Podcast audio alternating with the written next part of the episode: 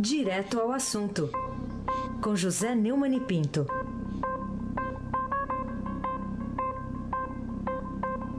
Neumani, bom dia. Bom dia. Aysen Abac, o craque, tá de lenço no pescoço ou não? Não, hoje tá calor, né? Mas vamos, vamos, vamos providenciar aqui um lencinho, vai. Bom dia, Carolina Ercolim. Bom dia. Bom dia, Almirante Nelson. Oi. Bom dia, Diego Henrique de Carvalho. Bom dia, Moacir Evangelista Biasi. Bom dia, Clã Bonfim, Emanuel. Alice Isadora. Bom dia, ouvinte da Rádio Eldorado 107,3 FM. Raíssen Abac, o craque. Vamos lá, começando aqui com o primeiro tema, né? Essa república de réus em que a gente vive tem mais um. Agora, um ex-ministro de Lula e Dilma, Guido Mantega, também é réu pela primeira vez. Mantega ele como uma espécie de consultor, professor universitário, respeitadíssimo do PT. Agora está sendo réu, né? Pela Operação Zelote cuida de um crime realmente hediondo. Ele praticava corrupção, pegava propina na sede do Ministério da Fazenda, um dos ministérios mais antigos, o ministério qual o cidadão comum depende, a sua vida, né, as suas contas.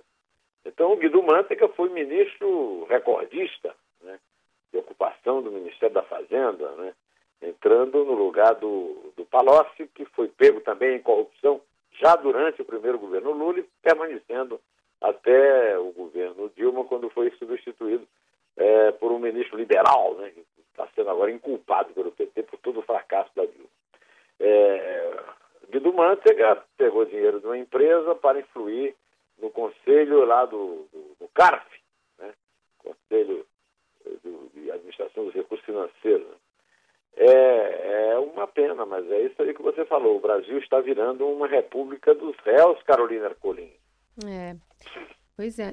Aliás, é, o ministro Luiz Roberto Barroso excluiu corruptos do induto de Natal de Temer. E aí, hein? É, o, o ministro Luiz Roberto Barroso tem dado más notícias frequentes ao Temer. Mas esse aí é bom lembrar que esse induto é, estamos já chegando na Páscoa e o indústria tinha sido suspenso por uma decisão da presidente do Supremo, da ministra Carmen Lúcia. Agora, o induto voltou a valer, mas com uma correção básica. Né? O, o Temer estava aproveitando o induto de Natal para soltar corruptos. É, inclusive muitos daquele, como dizia a minha avó, da laia dele. Né? Agora o Luiz Roberto Barroso faz uma correção. Aliás, faz mais de uma. Né? é, quem foi condenado a mais de oito anos também não pode receber o indulto de Natal. É, eu quero lembrar que o indulto de Natal tem sido uma instituição da impunidade nos governos do PT. Basta lembrar o seguinte: o, o grande impacto que o Brasil teve na, no processo do mensalão é, hoje se reduz a um preso, que é exatamente o único que não era político nem era banqueiro, que é o Marcos Valério. Todos os políticos, inclusive é, os políticos, principalmente os políticos do PT, o Roberto Jefferson, todos foram indultados pela Dilma e depois docemente perdoados pelo Supremo. Luiz Roberto Barroso fez muito bem de revisar esse indulto de Natal de Dilma, que vinha certamente com uma carta de alvará de, de, de liberação para os políticos do MDB, subordinados ao Temer amigos do Temer, que elegeu a Dilma duas vezes. Sem o, PMDB, sem o PMDB, que era o MDB da época, a Dilma não seria, não chegaria nem no segundo turno. Aysen Abac. Oh, mas vamos continuar falando do ministro Barroso, ô Neumann, porque ele quebrou o sigilo telefônico de diretores da Rodrimar, Antônio Celso Greco e Ricardo Mesquita, além de duas pessoas ligadíssimas a Michel Temer, né? Rodrigo Rocha Loures, o da Corridinha da Mala, e o... Como é que é? Qual foi o recorde que ele bateu? É, os 100 metros, uh, os, uh, deve ter sido os 100 metros com, com mala, mala, livre. Né? 100 metros mala livre. É, a mala não estava livre, tinha 500 mil reais. É, com rodinha. Ah, não, mas eu esqueci que o, é. o, o, o, Fernando, porque não me agora, liberou a mala. Liberou né? a mala. É crime, né? Tá tudo certo. E também outro aí, alvo é o coronel, né? João Batista Lima Filho, né, Neumann? É, eu tenho insistido, a Veja deu uma matéria capa, né, com o coronel João Batista Lima Filho, é, que é, é, há muito tempo, é, é o anjo da guarda do Temer. Né? O Paulinho da Força chegou a contar, e depois negou, que é, a fazenda que o coronel tem no interior, que foi inclusive ocupada pelo MSI, pertence, na verdade, ao Temer. Quando se discutiu a questão que o Barroso tinha é, é, quebrado o sigilo bancário do Temer, eu insisti muito que isso é, é, é coisa de menos importância, porque ninguém faz operações em suas contas bancárias e não é, vai ser o Temer que vai fazer. O que eu estou querendo, e agora eu quero saber se isso vai acontecer, depois que foi quebrado o sigilo telefônico dele pelo Barroso, o que eu estou querendo saber é quando João Batista Lima Filho vai comparecer à Polícia Federal para responder umas perguntas que a Polícia Federal tem, inclusive de, uma, de umas gravações telefônicas em que ele conversa sobre propina lá com uma mulher. Ele, na reportagem da vez, aparece, como eu já disse ontem, praticamente moribundo, mas o Ministério Público Federal tem fotos dele na Itália, moribundo na Itália, não, teve, não perdeu o voo, né? É, e agora continua usando atestados médicos para não comparecer à Polícia Federal.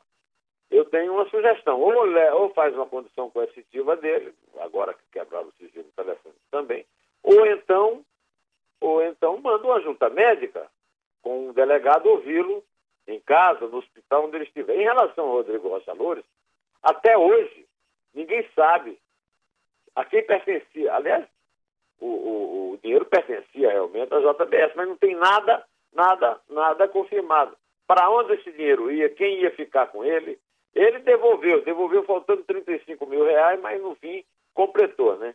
Então, da mesma forma que os 51 milhões do, do apartamento lá do Jadel. Ninguém sabe de onde vem, nem para onde vai. Aliás, por falar nisso, antes de eu passar a bola aqui para Carolina, será que alguém tem alguma notícia aí daqueles milhões de dólares no avião da Lufthansa lá em Viracopos? Ou isso aí caiu no chamado uhum. oblívio? Carolina Ercolim? É, ainda é. sem muitas informações, né, Neumani? Bom, é, ainda a gente tem o Carlos Marum, secretário de governo é, da presidência da República, diz que a investigação do Porto de Santos, na verdade, é jogar dinheiro público no lixo. Vamos ouvir ele. Faço ainda preliminarmente um alerta em relação à guerra que setores, sim, setores do Judiciário, que setores do Ministério Público fazem em relação à política brasileira.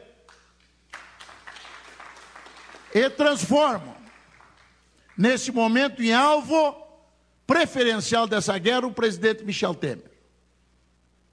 Revogar um juiz de primeira instância, revogar revogar um ato de nomeação de ministro privativo do presidente da República. Incluir-se o presidente Temer no inquérito por fato ocorrido antes do seu mandato, antes do exercício do seu mandato. Quebrar-se, romper-se o sigilo do presidente da República desde 2013, em cima do inquérito o inquérito que não tinha razão para existir. Esse tal inquérito, é, decreto dos portos não beneficia a Rodrimar. Não beneficia. Esse inquérito é perda de tempo, perda de dinheiro público. Esta é a realidade. Pois vai lá e se inclui o presidente desse inquérito. Pois é. é realmente uma coisa que, o, que me estranha é presidente ter sigilo. Político, homem público não devia ter sigilo bancário, devia tudo aberto, tudo transparente. De qualquer maneira, o Faquin, o Faquin, desculpe, o Marum, é, incluiu aí vários fiascos do governo Temer, ao qual está, aos quais ele está ligado, né? A ministra, é que não foi ministra, a viúva Postina do, do governo Temer, a, a nossa Cristiane Brasil, Brasil. É, a, a, a, reforma da Previdência, ele esqueceu a reforma da Previdência. Ele não disse que ia passar, não passou, por que, é que ele não pediu demissão? Aliás, eu, eu queria uma definição do Raiz. É, hum. né, você ouviu aí, você, é, eu digo que ele sempre rosna e berra. Ele rosnou ou berrou, Raiz? Ele berrosnou. Berrosnou. É. Berrosnou o Raíssen Abac. Então, o, o, o Carlos Marum, se tivesse o mínimo de pudor, já tinha pedido demissão, porque ele é um fracasso. Ele é o próprio fracasso. E eu já disse isso desde o começo. Como é que se escolhe um sujeito truculento que, que berra, rosna, como ele, e para um ministério que, Secretaria de Governo, que pressupõe uma diplomacia no contato com o Congresso, Aí sem abate um craque. É o do verbo berrosnar. Você junta duas coisas numa só, entendeu? Do, o é, é, você deve, deve andar lendo Guimarães Rosa. É o dois em um. Dois em um. Be, eu berrosno, tu berrosno. Eu não, eu não berrosno. Mas vamos. Tu também não. O, o, o Neumann, o ministro do STF, o ministro Edson Fachin, falando de outro ministro agora, diz que não há motivo para mudar a prisão em segunda instância. É, eu tenho criticado o Fachin, mas dessa vez eu sou obrigado a concordar com ele. Ele falou isso numa, dando uma aula lá no IESB, lá em Brasília. Né? Eu, inclusive, Raíssa Carolina, eu, eu, publiquei um artigo chamado é, Visitas Inconvenientes, sobre essas visitas inconvenientes, da, do, da, primeiro da Glaze Hoffman, na companhia do, do Ricardo Lewandowski, e depois do Temer, na casa da ministra Carmen Lúcia, né? acho isso um vexame. Aí eu aproveitei um, dois parágrafos no artigo, roubei do Zé Paulinho Cavalcante Filho, que eu conheci através do Tancredo Neves quando ele foi convidado para fazer parte da Comissão dos Notáveis para preparar a Constituição. Depois ele foi convidado pela Dilma para fazer parte da Comissão de Verdade. Eu não tenho nenhum conhecimento técnico em direito, mas eu, considerei primoroso os, um, o primeiro dos dois artigos que eu, que eu citei, dos dois parágrafos que eu citei no artigo, eu vou citar aqui. O, o Zé Paulinho Cavalcante diz o seguinte: por aqui, prisões sempre se deram em segunda instância desde o Código do Processo Penal de 1941. Por uma razão técnica, é que o recurso nas decisões de primeira instância, apelação, tem efeitos devolutivos, faz com que o assunto seja rediscutido por o tribunal, e suspensivo. A decisão não produz efeitos até a decisão do tribunal. Enquanto os recursos subsequentes, especial e extraordinário, contra a decisão desse tribunal, o que é o caso do Tribunal Regional Federal da Quarta Região de Porto Alegre, é apenas devolutivo. Para que o caso chegue em tribunais superiores, o Superior Tribunal de Justiça e o Supremo Tribunal Federal, que não podem rediscutir provas por conta da súmula 7 e sem suspensão da decisão do tribunal anterior, que deve ser executada, no caso, a prisão. Agora que eu dei a palavra escrita ao Zé Paulo, eu gostaria de dar a palavra oral ao Faquin, se você me permite, Almirante Nelson. Isso fica a critério da presidente do Supremo Tribunal Federal. É a presidente Carmen Lúcia que define a inclusão não em pauta. E, portanto, se esse tema será ou não examinado, dependerá da presidente.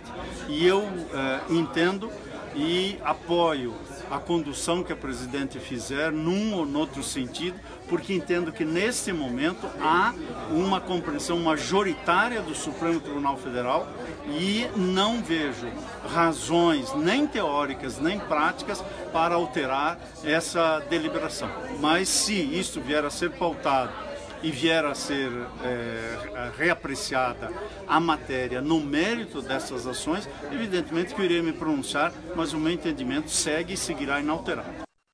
É, quer dizer, eu, eu me refiro inclusive a isso. É, aliás, Zé Paulo também se refere no, no outro parágrafo que eu não li.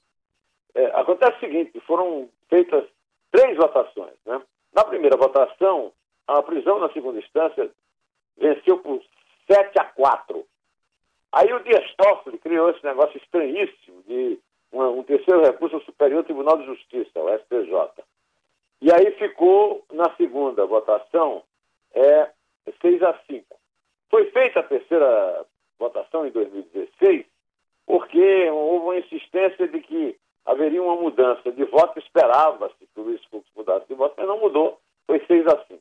Agora o, o, o Gilmar Mendes mudou o voto e se for feita uma votação, é provável, se a Rosa Velha não mudar de posição, que até agora ela não mudou, que a, a, o, a decisão passe pelo contrário. Agora, uma decisão importante dessa, cada vez que um, um ministro muda de opinião, é obrigado a mudar a, a, jurisprudência do Supremo, eu acho que o ministro Fachin está certo, eu acho que o José Paulo Cavalcante está certo, e acho, sobretudo, que a Carmen Lúcia, que quando tomou posse reclamou comigo pelo telefone do fato dela ter vencido três vezes o voto, e, e, e o voto dela nunca ter, nunca ter valido, porque nunca virou súmula vinculante pelo trabalho do Marco Aurélio Melo, principalmente, na época, e do Ricardo Lewandowski, agora do Gilmar Mendes, mas apesar de sofrer uma pressão muito grande do Celso de Mello, principalmente, do decano, que votou contra a, a prisão em segunda instância, aliás, esse pessoal que, que, que vota contra a prisão em segunda instância não respeita a decisão da maioria.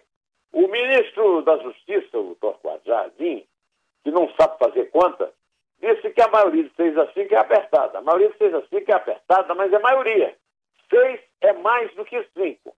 Então, é, eu quero dizer que esse pessoal desrespeita os colegas e agora desrespeita de forma veemente, categórica, a presidente é, do Supremo Tribunal Federal, Carmen Lúcia Carolina Ercolim. Por falar nisso, tem encontro da presidente do Supremo e do ex-ministro do STF. O Sepúlveda pertence, o primo. O primo, né? Pertence a quem? Bom, é, essa brincadeira que a Carolina fez do primo é que o Sepúlveda pertence é muito amigo da Carmen Lúcia, foi ele quem a indicou ao Lula, o Lula quem a nomeou. Eu não fui aposta da Carmen Lúcia porque o Lula iria, uma vez que é ex-presidente da República e, e, eu não quero estar num, num, Eu não quis comparecer um cinismo desse, impulsar a, a presidente do Supremo com a presença de um, naquela época, um multiréu, hoje um condenado. O Lula é condenado por corrupção passiva e, e por lavagem de dinheiro num processo na primeira instância em Curitiba e, e levou um voto do Sérgio Moro na primeira instância, três na segunda, quatro, cinco no Superior Tribunal de Justiça, nove a zero. Além do mais, se ele levou a zero lá no Superior Tribunal de Justiça, não está atendido o requisito que o, o Dias Toffoli exigiu na, na, na votação, na terceira votação de 2016? Ora, ora bolas. O Sepúlveda pertence, advogado do Lula, vai se encontrar com Carmen Lúcia quarta-feira. Mais uma visita imprópria, mais uma visita é, completamente é, fora do esquadro. Só que aí, pelo menos, é no, no gabinete, as pessoas todas não num, sábado na casa da senhora sem nenhuma, sem agendamento nem nada. O Temer exagera. Heisen, Abdul Baki, hum, o craque. Mas vamos continuar aqui falando da. Ah, tem, tem antes disso, vamos ouvir aqui uma perguntinha que chegou para você, para você. Ah, arrematar. claro, claro, vamos. Tem um ouvinte aqui querendo saber de um placar, mas não é do Flamengo, não é do Palmeiras, é outro placar. Bom dia, é Mariana. Eu queria perguntar para o Neumann como anda o placar Moro STF, que faz tempo que ele não comenta. Aí, ó. Tá, tá sendo é, cobrado, placar, hein? Ó, ó, Mariana, a gente não sabe porque ainda não foi posto em votação. O que existe lá no STF, Mariana, é o seguinte: a Carmen Lúcia disse, como eu já disse aqui, e como está escrito no meu artigo, que eu convido você a ler, a senhora né, a ler no meu, é, no meu blog do Neumann, no Estadão, a Carmen Lúcia é, presidiu a última sessão e foi o voto de Minerva que deu a vitória de 6 a 5, que o Torquato Jardim não aceita porque ele não sabe que 6 é mais do que 5. Atualmente, a expectativa é de ser 6 a 5 a favor é, da, do chamado trânsito em julgado, ou seja, contra a prisão em segunda instância. Por quê? Porque o, não se sabia o voto do Alexandre de Moraes, mas ao presidir a primeira turma um julgamento lá de um deputado chamado Francisco Souza, ele votou a favor da prisão pós-segunda instância. Só que na mesma votação, a Rosa Weber votou contra.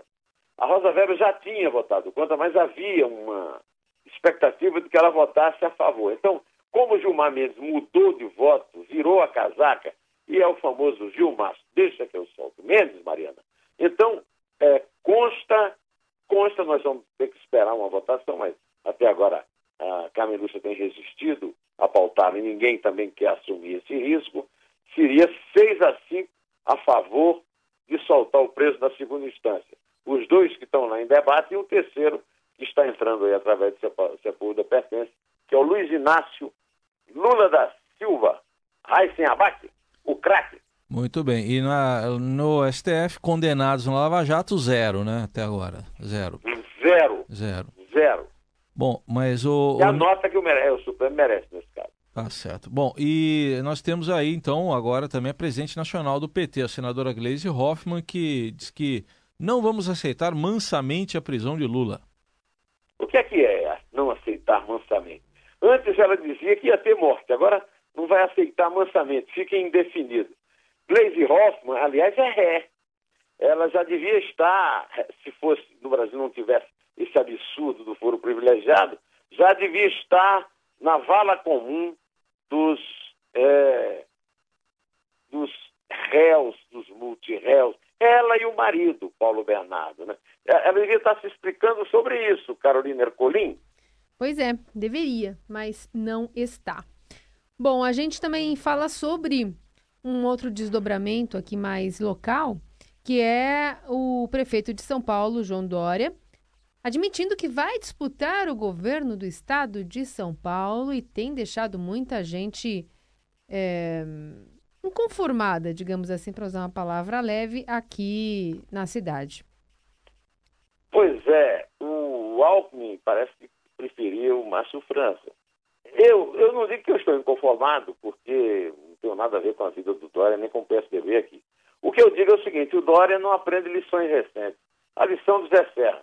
O Zé Serra é um político importante, foi candidato a presidente, foi governador de São Paulo, foi um bom prefeito de São Paulo, só deixa todos os seus mandatos no meio para concorrer a outro. Por isso, levou uma surra do Fernando Haddad que não conseguiu ganhar, não conseguiu se reeleger, perdendo logo no primeiro turno para o próprio Dória. Será que o Dória não aprende nem a lição que ele mesmo dá? Ora, é, sair no meio, aliás, é nem no meio, no começo do mandato, entregar por vice Bruno Covas e disputar o governo do Estado de São Paulo é uma aventura que pode jogar no lixo a biografia dele. No lugar dele, eu teria esperado. Ele está devendo uma administração pública. Por que, é que não faz a administração inteira? Por que é que vai disputar? Eu tinha até aqui previsto uma fala dele, mas eu vou, vou dispensar, uma vez que nós tivemos a honra aqui de, de ouvir a pergunta da Mariana, e nós vamos passar direto para uma homenagem ao Dória, ao Temer, ao Sepúlveda Pertence, ao pessoal é, que lá no Supremo quer votar de novo a questão da prisão em segunda instância, que eu prometi ontem. Ontem eu prometi e é preferível o Wilson Batista respondendo a polêmica dele com o Noel Rosa. Noel Rosa fez aquela, aquele samba Rapaz Folgado que eu toquei ontem. E o Wilson Batista respondeu com lenço no pescoço Almirante Nelson.